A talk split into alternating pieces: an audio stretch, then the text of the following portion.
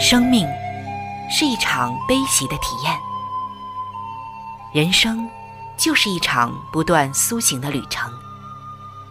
心灵的方向错了，就无法感受生命的喜悦。今天在这里，上帝与你有约。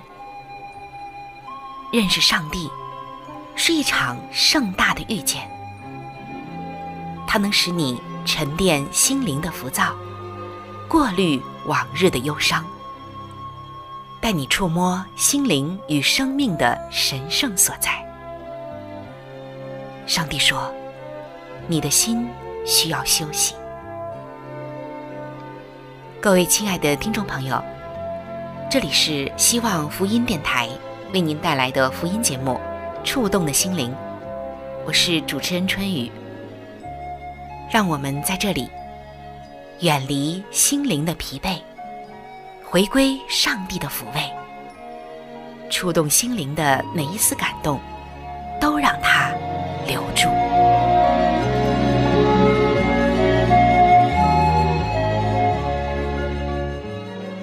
各位亲爱的弟兄姐妹，大家好，欢迎走进触动的心灵。说到蜜蜂这种昆虫，我们一定都不陌生。是的，从小到大，我们都会看见它的身影。在很小的时候，我们对蜜蜂的印象就是，总是会在各种各样的花蕊间看到它的身影。它会在很多的花朵间穿梭。永远不知疲倦，而且总是会停在花蕊上，有那么一会儿会安静下来，一动不动。原来它在采蜜。在我们的记忆里，我们吃的蜂蜜总是与小蜜蜂密不可分。在我们的记忆里，蜜蜂是勤劳的，是可爱的。当然，有的时候这个记忆里也有些痛苦，比如说我小时候就有这样的经历。曾经被蜜蜂蛰过，当时头顶上起了一个大包，真是吓坏了自己。所以蜜蜂的这个记忆，在那一段时间，对于我来说总是有些恐惧。只要看到蜜蜂，就会躲得远远的，生怕呀再一次被蛰到。那可能有的朋友也有过这样的经历，但是今天我们来看蜜蜂的时候，会从一个完全不同的视角。和一个完全你不了解的地方来看、来分享，相信啊，今天的内容你听过之后会觉得很精彩。更主要的就是，我们看到在蜜蜂的身上，在今天的内容中，上帝的奇妙，上帝在细微之处的伟大，以及他给我们带来的属灵的感动。在这里，我们还要特别的提到。蜜蜂带给我们的一样东西，那就是蜂王浆。说到蜂王浆，大家也不觉得陌生。可是接下来你就会知道，蜂王浆还有一种妙用，可能是很多人都不知道的。它就在蜜蜂的生活里。好的，话不多说了，让我们一起进入到今天的“让动物告诉你的时间”。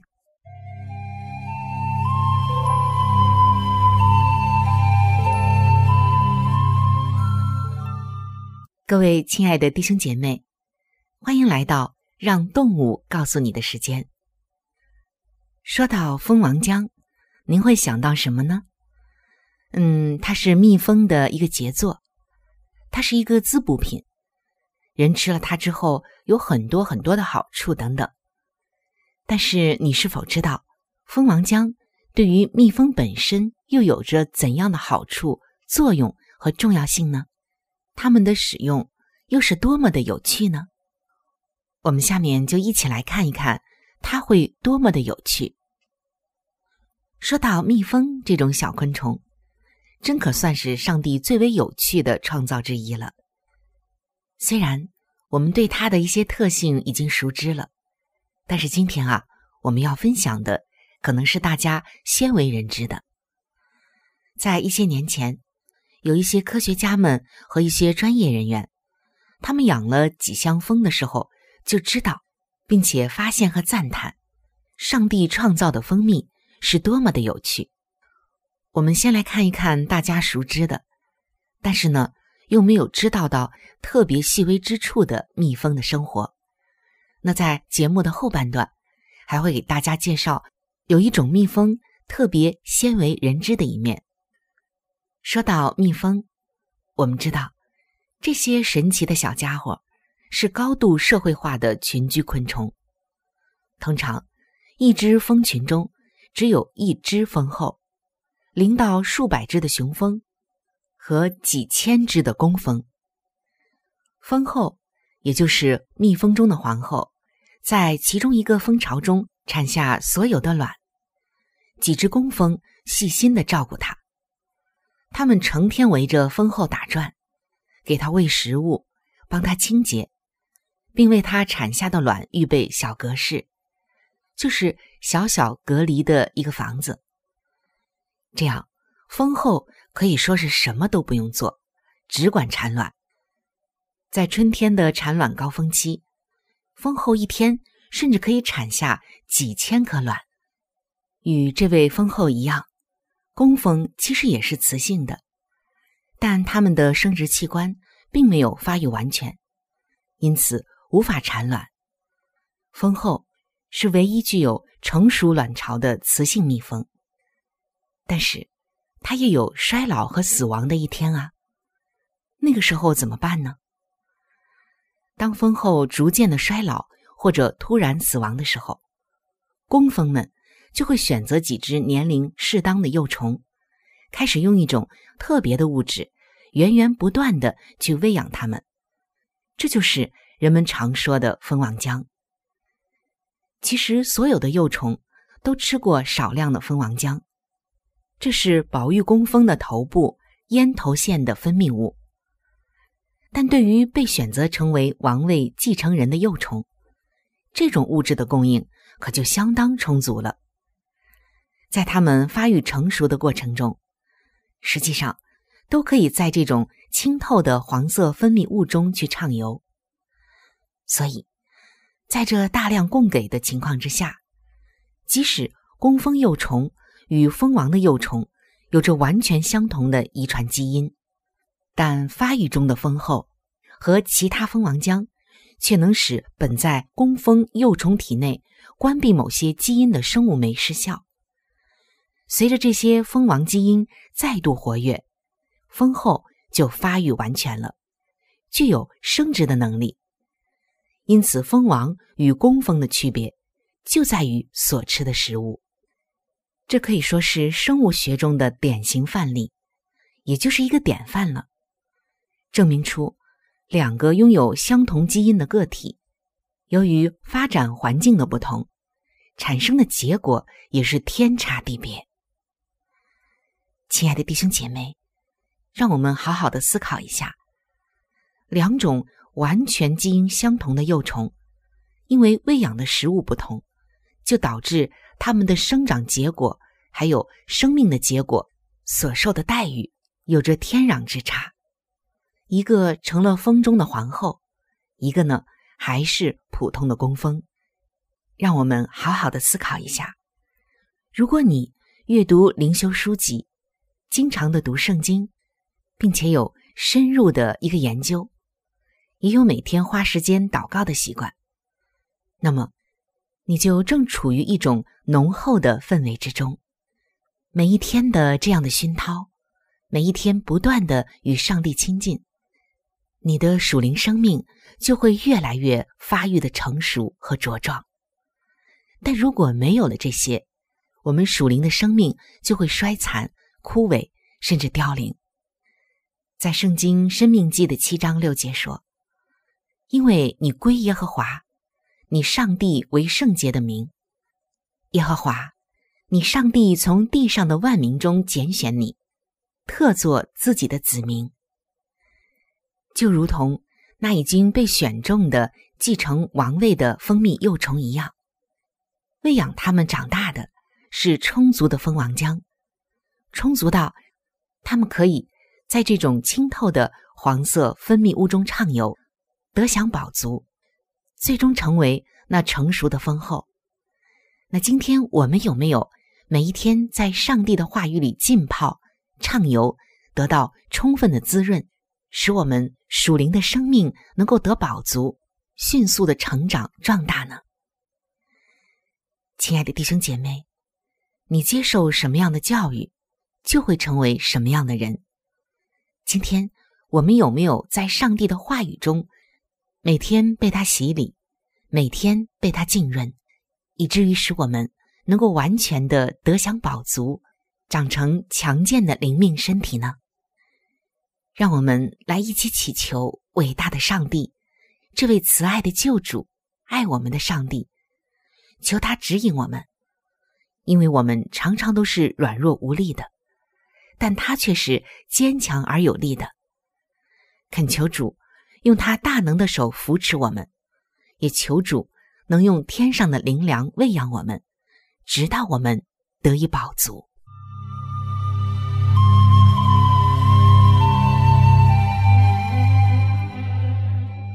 亲爱的弟兄姐妹，欢迎回到。让动物告诉你的时间。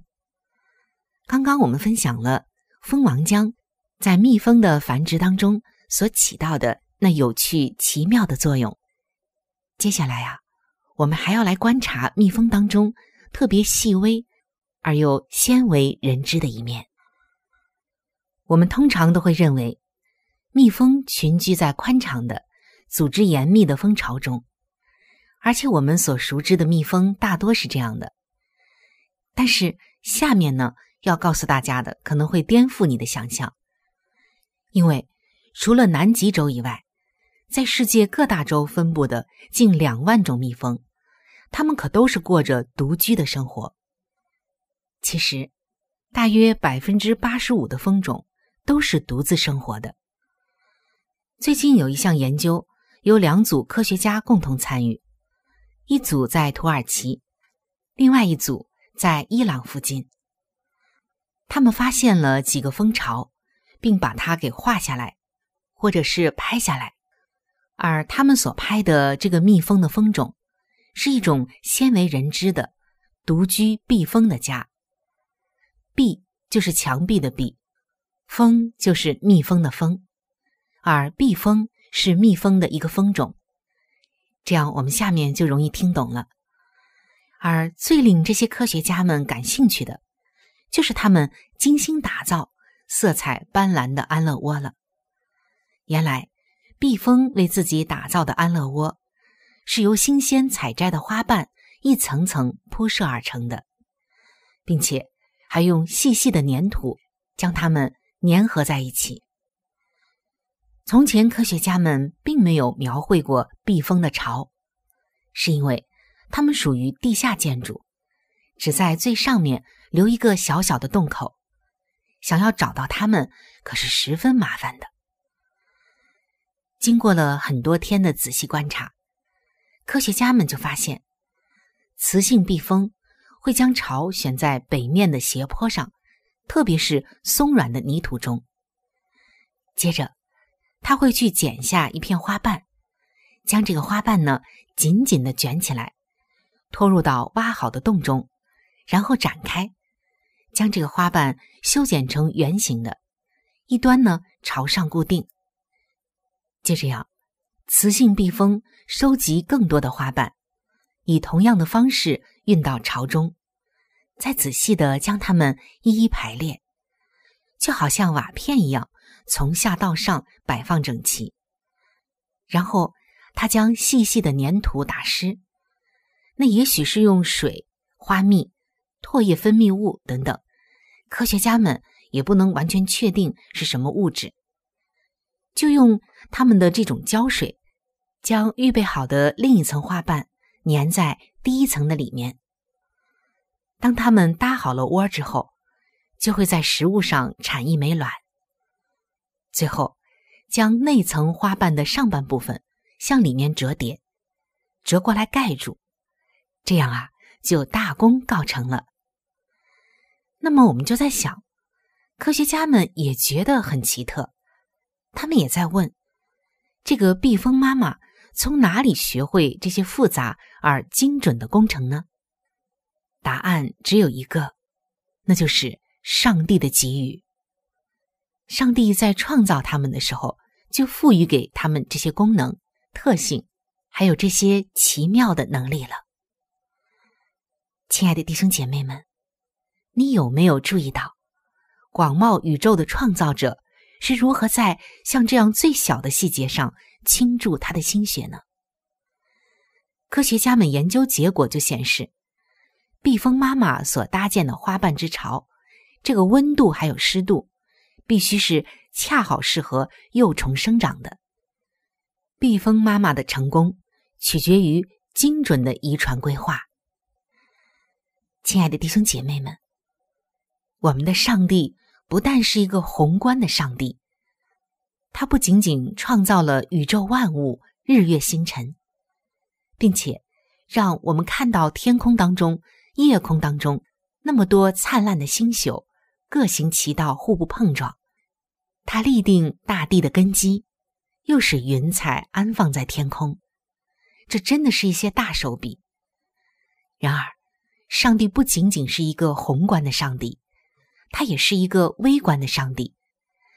就像我们刚刚分享的那独居的蜂种——蜜蜂的妈妈们一样，他们在建筑蜂巢的时候。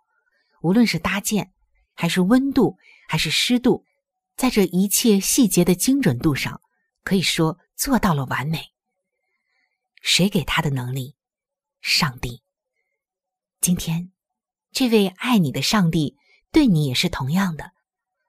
它不仅仅关怀着你前面的方向、前途、人生、理想，关怀着你的学业、工作、家庭、婚姻。还有你的健康，甚至包括你出门的每一个细节，你身体里每个细胞的运作，你喝的每一滴水，你吃的每一粒米，你呼吸的每一口空气，甚至包括你起心动念的每一个细微的动机、想法、目的，他都在关怀，都在看顾。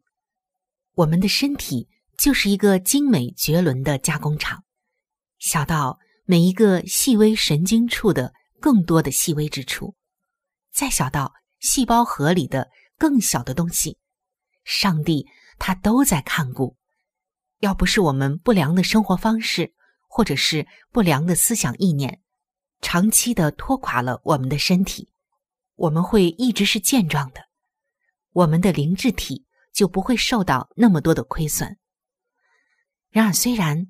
我们经常违反了自然律法和道德律法，使我们的身体在减分，甚至恣意的践踏我们自己的健康，我们自己的灵智体。然而，上帝还是给我们每个人身体有强大的修复功能。若不是我们践踏到一定程度，疾病没那么容易来。再有，就是在我们的思想中、生活中。上帝一直都在进行着他的救赎计划。如果不是我们一次次的感官麻木，一次次的远离甚至叛离上帝，我们是不会落到一个悲惨的境况中的。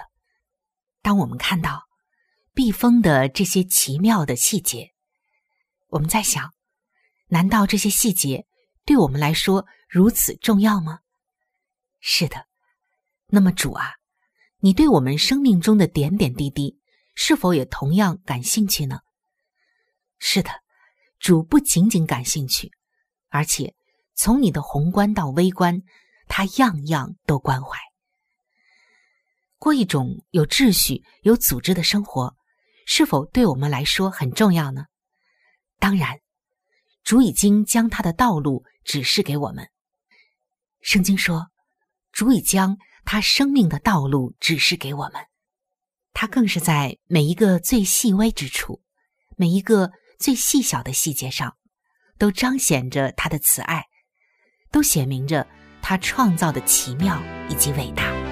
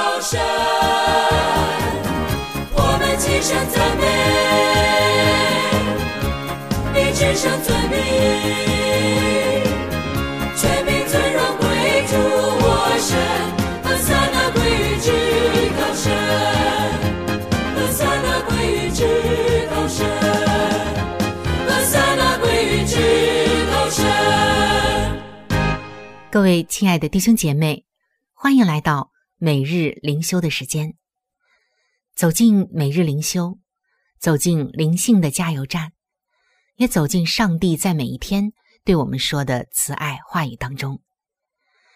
今天每日灵修的主题经文记载在圣经马太福音的十章三十九节：“得着生命的将要失丧生命，为我失丧生命的将要得着生命。”今天每日灵修的主题是。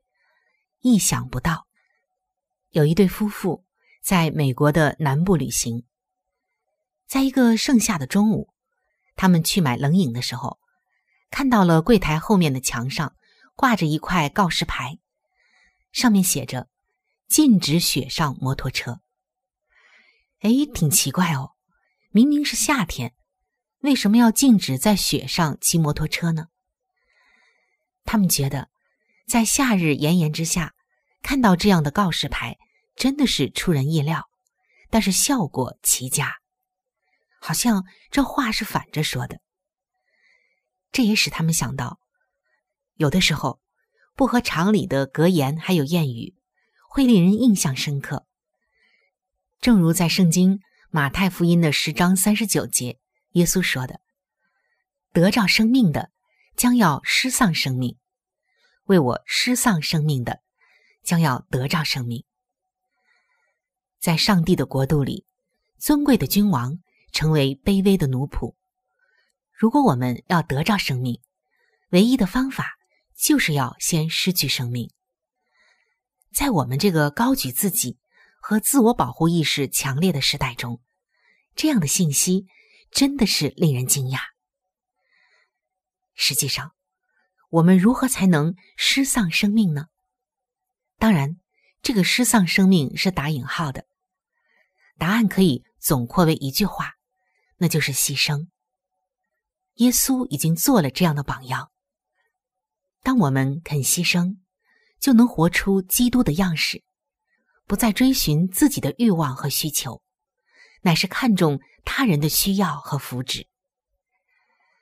耶稣不仅教导牺牲的真理，他还亲自的为我们流血舍命。耶稣这位君王被钉死在石架上，将他的心意做了最美的诠释。感谢亲爱的天父上帝，教导我们以耶稣基督的心为心。对于主为我们所做的牺牲，我们心存感恩。今天，让我们。愿意来学习主的样式，甘心为他人付出。你献给主的生命，其实是一无所失的。在他里面失丧的生命，最终会完全的得着。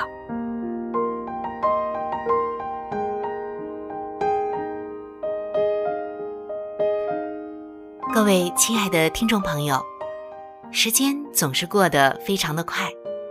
触动的心灵节目就要和您说再见了。